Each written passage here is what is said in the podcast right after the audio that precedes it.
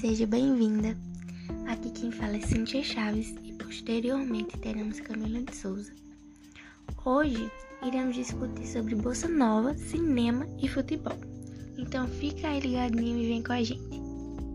Com certeza todo mundo, ou pelo menos a grande maioria, já ouviu falar sobre Bolsa Nova. Então vamos dar uma retrospectiva no tempo, vamos dar uma viajadinha e entender melhor do que se trata, como surgiu a Bolsa Nova. Em primeiro lugar, é de grande relevância ressaltar que a Bolsa Nova desponta em meio ao processo de urbanização e industrialização no Brasil, isso durante o governo de Juscelino Kubitschek. Durante essa época desse tal governo, estava em vigor o plano de metas e a política desenvolvimentista, realçados como um lema dos 50 anos em 5, que tinha como propósito o crescimento econômico do país. Esse movimento ele surge através de músicos jovens da classe média carioca que se reuniam com o intuito de experimentar e inovar as composições.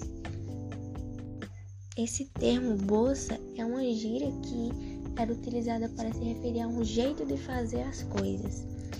Foi assim, então, que os artistas eles se apropriaram do termo bossa nova para sugerir uma ideia de que estavam compondo e cantando de uma nova maneira, ou seja, inovando.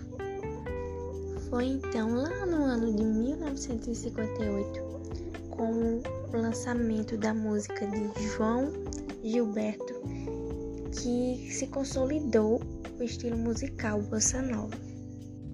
É importante ressaltar que João Gilberto foi um dos maiores expoentes da bossa nova no Brasil, considerado, portanto, o pioneiro dessa vertente.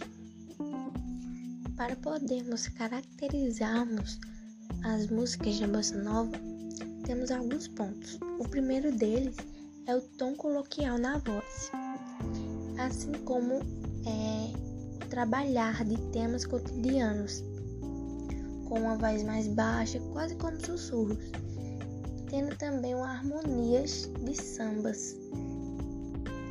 Uma das músicas mais marcantes desse movimento e que ficou conhecida mundialmente foi Garota de Ipanema, que foi composta por Vinícius de Moraes junto com Antônio Carlos.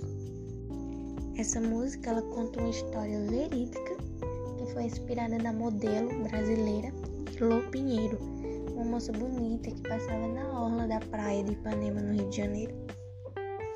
O movimento da Bossa Nova ele durou um pouquinho mais de uma década. Ele veio a terminar em 1966. Posteriormente a esse movimento, aparece um novo estilo musical, que seria o MPB, ou seja, música popular brasileira. Esse estilo valoriza e se referencia na bossa nova. É importante ressaltar que o término do movimento não significou o fim da criação musical seguindo essa linha, uma vez que muitos compositores e músicos atualmente buscam unir os tons melódicos e o samba brasileiro.